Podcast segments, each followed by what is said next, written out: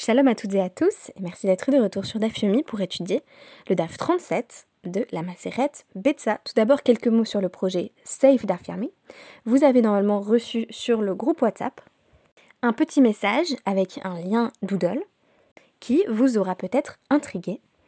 Alors, je m'explique. Euh, j'ai décidé de faire preuve d'un peu de réalisme, puisque mes amis commençaient à prendre les paris sur la possibilité effective de produire et d'enregistrer un podcast pendant un accouchement. Honnêtement, je me suis dit, j'ai quand même l'impression que ça va être compliqué. Donc, j'ai créé un système qui vous permet de prendre en charge un DAF dans euh, le calendrier du DAFiomi. Ce qui nous permettra essentiellement de ne pas prendre de retard sur le calendrier, parce que je me connais, je sais que euh, si je prends euh, une semaine de retard, j'aurai jamais l'énergie de tout rattraper surtout en dormant nettement moins euh, la nuit avec un, tout premier petit bébé.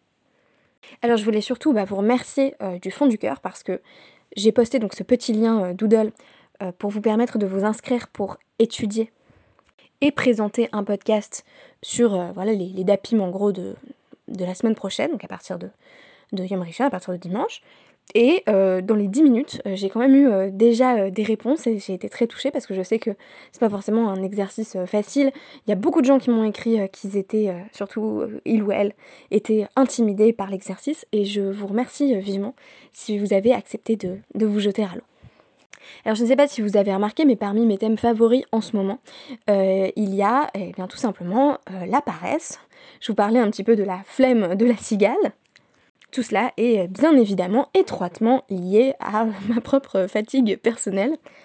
Mais vous savez quoi, aujourd'hui je vais vous donner euh, une justification euh, romaine de ce phénomène étrange, euh, à savoir qu'il n'y a qu'à lire les histoires de Tacite, c'est bien connu, le juif est paresseux. Alors je vais vous lire un petit passage délicieux de, l'histoire donc 5-4 de l'historien romain, Tacite donc. Alors, on commence par parler un petit peu de la nation juive, hein, Moïse, donc, pour s'assurer à jamais l'empire de cette nation, lui donna des rites nouveaux et un culte opposé à celui des autres mortels. Le judaïsme était déjà euh, contre-culturel avant que ce soit à la mode. Je poursuis. Euh, là est profane tout ce qui chez nous est sacré, légitime, tout ce que nous tenons pour abominable. Le Rambam euh, ne dira pas autre chose d'ailleurs dans, dans le guide des égarés. Par exemple, alors il ne va pas parler euh, de l'agneau pascal, mais plutôt dire ils immolent le bœuf que les Égyptiens adorent sous le nom d'apis. Ils s'abstiennent de la chair du porc en mémoire de la lèpre qui les avait jadis infectés et à laquelle cet animal est sujet. C'est un peu surprenant. Bon, admettons, je pense pas que, que Tacite était un grand spécialiste du judaïsme, et là on en arrive bien entendu euh, à l'idée en vertu de laquelle euh, si les juifs ne travaillent pas le Shabbat, eh bien euh, c'est tout simplement parce qu'ils ont la flemme. Je cite, s'ils consacrent le septième jour au repos, c'est dit-on parce qu'ils termina leur misère.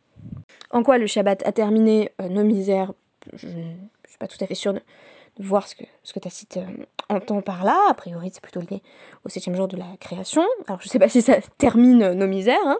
mais bon. et là, citation, séduits par l'attrait de la paresse, ils finirent par y donner aussi la septième année. Et on aurait pu rajouter, euh, et ils finissent euh, par y donner euh, non seulement la Shemitah, mais aussi le Yovel, donc en plus avec le jubilé. là, peut-être qu'on on atteint le paroxysme de la paresse.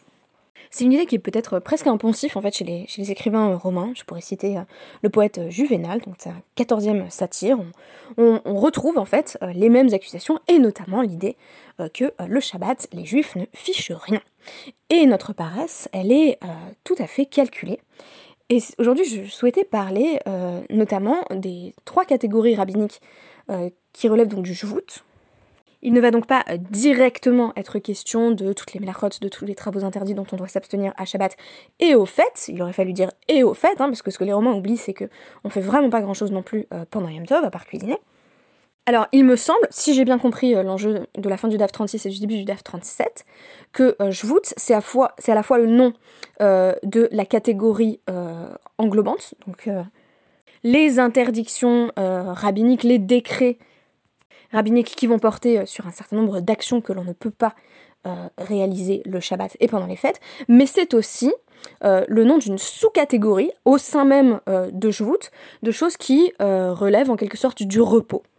Vous voyez d'ailleurs qu'on a affaire à la même racine que Shabbat et qu'il s'agit donc bien de, décrets qui vont nous permettre, nous encourager à véritablement nous reposer, nous permettre de le faire, puisque au niveau des prépositions, ça marche pas très bien, c'est soit permettre de, soit encourager à.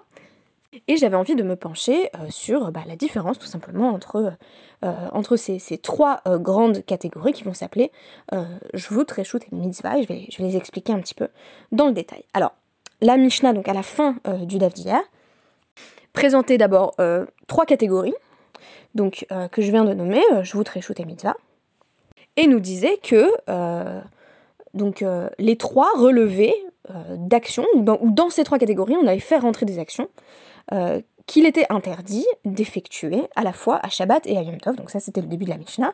Euh, Kol shechayavin alav mishum shvut, mishum reshut, mishum mitzvah, be Shabbat, reyavin alav be Yom Tov. Toutes les actions euh, pour lesquelles on est susceptible d'être passible de, sanctions, alors je traduire ici chayav de la sorte, mais on pourrait dire aussi toutes les, actions pour lesquelles on est, on est responsable, que ce soit en raison euh, du Jvout lui-même, alors on va traduire ici par, par repos, mais c'est aussi l'idée d'un repos qui relève euh, du décret rabbinique, que ce soit une euh, action optionnelle ou que ce soit une action qui relève de la misva, si c'est interdit à Shabbat, alors c'est interdit aussi à Yom Tov. Si on est passible de sanctions à Shabbat, on est passible aussi de sanctions à Yom Tov. En gros, pas de différence entre Shabbat et Yom Tov. La Mishnah va d'ailleurs nous le re-répéter à la toute fin. C'est l'une des Mishnah, euh, des Mishnayot, pardon, les plus euh, didactiques, les plus pédagogiques euh, que je connaisse. C'est-à-dire qu'elle commence par poser les catégories, puis elle va nous donner des exemples pour chaque catégorie, et elle va revenir sur l'idée en vertu de laquelle il n'y a pas foncièrement de différence entre Shabbat et Yom Tov du point de vue de ses actions. Si je résume, quels sont les exemples de Jvout qui sont euh, donnés? Eh bien, ça va être euh, euh, donc escalader un arbre, monter à cheval, nager, taper des mains, battre, la mesure donc avec la, paume de ses mains sur ses cuisses, danser. Dans la Gemara, il s'agira d'expliquer finalement une par une pourquoi ces actions sont interdites. Reshoot, on voit directement que c'est clairement une catégorie intermédiaire, c'est-à-dire qu'on est à mi-chemin entre euh, une action euh, totalement neutre et une mitzvah, par exemple. Juger, donc une activité euh, liée au tribunal, se fiancer, faire la khalitsa, ou le yiboum, donc sachant que le yiboum, si vous vous souvenez, c'est le, le donc la, coutume qui astreint le beau-frère non marié à épouser euh, la femme de son frère qui n'a pas eu de, descendant euh, à la mort de son mari, et que la Khalitsa, c'est justement quand euh, le beau-frère en question se soustrait à cette procédure. Et une mitzvah, c'est un, véritable voilà, commandement, pour le coup, bien entendu. Et on nous dit notamment à ce sujet dans la Mishnah, lo makdishin, velo marichin, velo macharimin, velo magbin, truma ou maaser. On ne peut pas procéder à une consécration, à une estimation.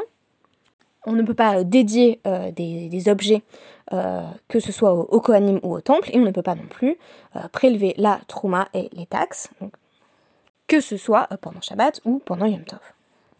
Rappel, donc, Kol Elou Yom Tov Amro, on a dit cela euh, pour, au, sujet de Yom Tov, Kalvachomer Shabbat. A fortiori, euh, toutes ces choses-là euh, sont interdites à Shabbat, et je vous disais qu'on revient sur la même idée, En, en ben Yom Tov la Shabbat, et là, Ochel Nefesh Bilvad. Rappel pédagogique, la seule différence entre Shabbat et Yom Tov, c'est la préparation de nourriture qui est autorisée à Yom Tov, mais pas à Shabbat. L'une des questions euh, qui va occuper à la fois la fin du DAF 36 ainsi que le début du DAF 37 et les commentateurs est celle de savoir pourquoi est-ce que justement on investit autant euh, d'énergie euh, et, une méthode didactique aussi claire pour finalement nous dire voilà il y a trois catégories et en fait tout est interdit. D'autant que l'on comprend bien qu'il va y avoir des exceptions, notamment dans la catégorie mitzvah, ne serait-ce que parce que dans les podcasts précédents, les deux podcasts précédents, on parlait euh, de la possibilité, y compris le Shabbat, de euh, déplacer des objets lourds, donc notamment euh, des, sacs remplis de céréales, pour faire deux mitzvot, à savoir accueillir des invités à sa table, et pour éviter le bitul bet pour éviter que des, personnes ne, puissent pas étudier par manque de place. Au moins, dans le domaine de la mitzvah, on sait quand même qu'il va y avoir des exceptions. Alors à quoi bon nous présenter une Mishnah qui nous rentre, qui finalement nous fourre tout un petit peu dans la même catégorie, tout en nous disant bah voilà, il existe trois sous-catégories, et voici des exemples bah, d'actions qui correspondraient à chacune de ces sous-catégories, si c'est pour nous dire en fait tout est interdit.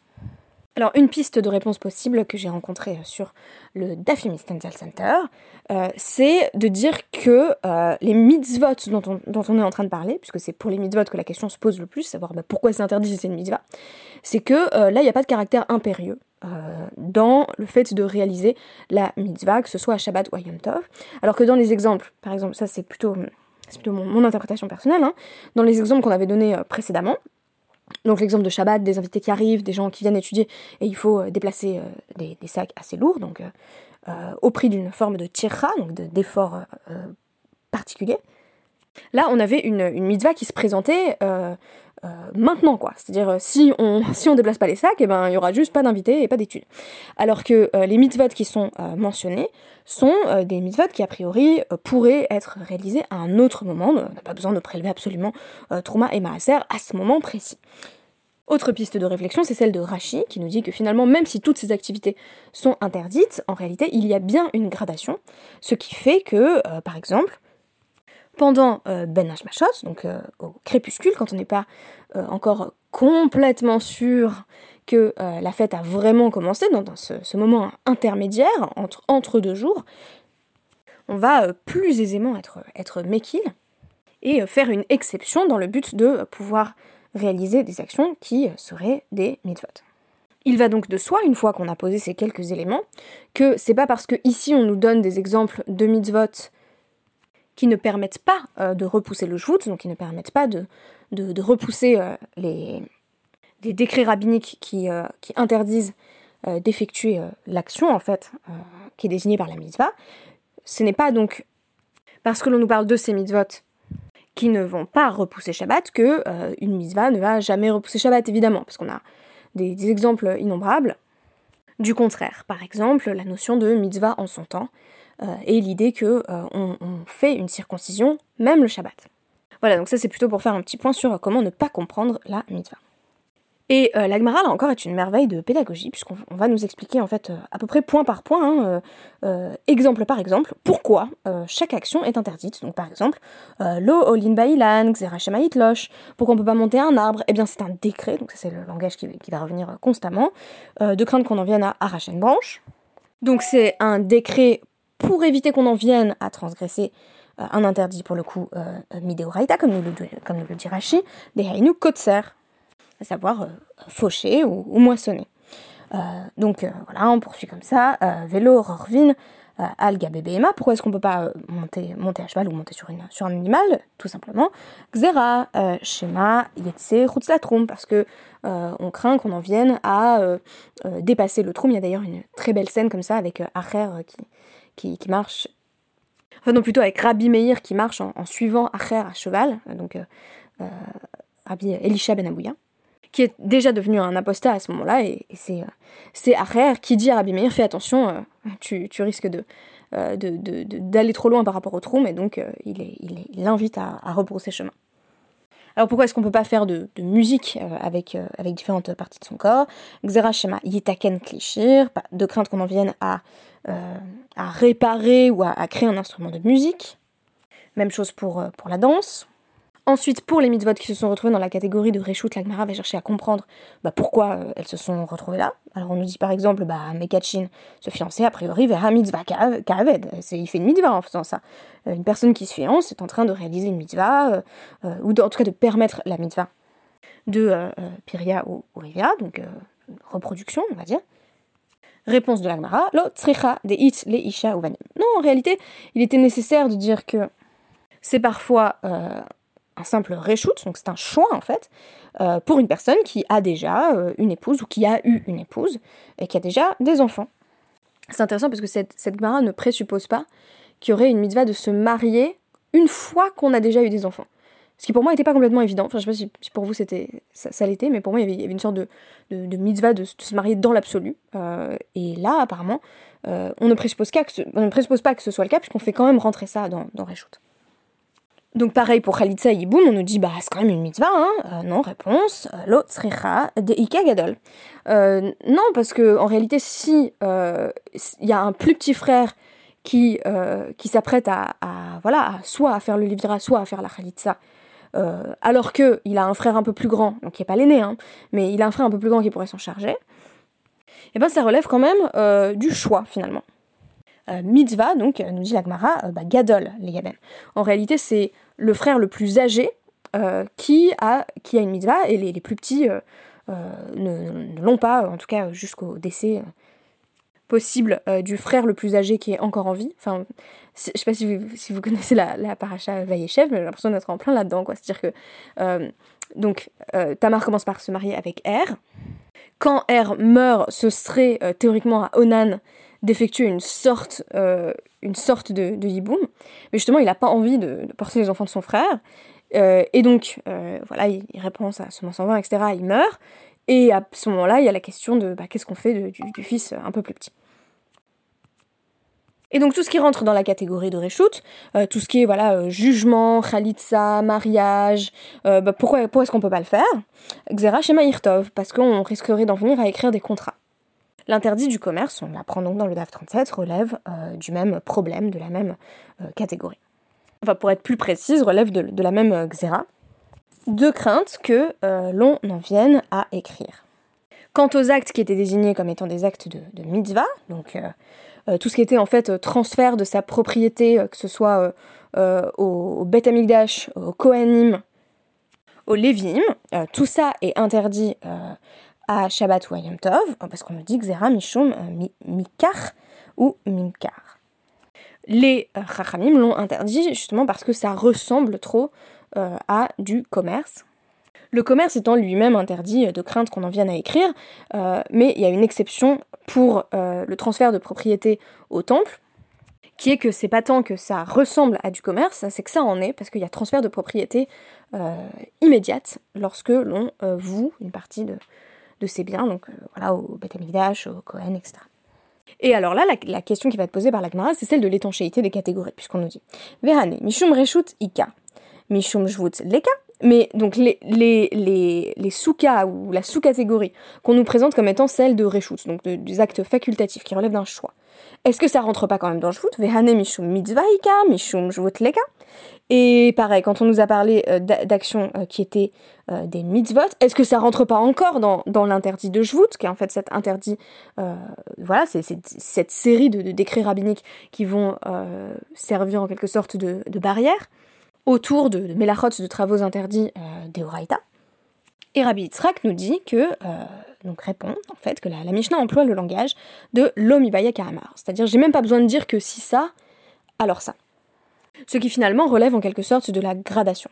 C'est-à-dire, non seulement ça, mais aussi ça, par exemple, l'omibaya, jvut, gritsta euh, des assour. Il n'y a même pas besoin de dire que ce qui relève euh, du jvut basique, donc on va dire des impératifs euh, liés au repos, est interdit. Et là, filou, jvut, dit reshut nami. Même le jvut d'un choix, le jvut d'une action optionnelle, est interdit aussi. Et non seulement ça, et là, filouchvout des mitzvahs namiasour, même pour une mitzvah, on va continuer à interdire quand il y a interdiction rabbinique, ce qui finalement se traduit aussi par jvout. Peut-être par ce système fait-on en sorte que la paresse juive soit totale, puisque comme vous le constatez, on va encore limiter euh, le, comment dire le spectre des, activités euh, que l'on peut effectuer à Shabbat et Yom Tov. Quand je présente euh, le concept de, Shabbat ou Yom Tov euh, à mes amis non juifs, je dis souvent, imaginez une action que vous avez l'habitude de faire, a priori, vous pouvez pas la faire quand c'est Shabbat ou Yom Tov.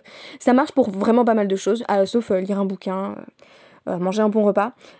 Mais c'est vrai qu'avec cette catégorie de joutes, on va quand même en venir à, inclure encore plus de choses, ce qui a sans doute confirmé à donner aux Romains l'impression que euh, on n'en fichait pas une. Quoi qu'il en soit, la logique de la gradation, elle est bien entendu euh, très intéressante, puisqu'elle vient affirmer la force euh, des impératifs liés au jvout, qui désigne donc à la fois l'obligation du repos et la logique rabbinique qui a conduit à créer un ensemble de, barrières afin d'éviter que l'on en vienne à transgresser des interdits des Même pour certains actes qui pourraient être considérés euh, comme des mitzvot, eh bien, qu'à cela tienne, euh, les interdits du Shvut s'appliquent malgré tout. Alors on va peut-être plus facilement trouver des exceptions, ainsi que je vous l'avais présenté en, résumant Rachi, mais il n'en demeure pas moins que c'est vraiment le corps des Rachamim, la, force de la parole des sages et euh, de leur décret qui s'exprime ici dans toute sa splendeur. Merci beaucoup et à demain.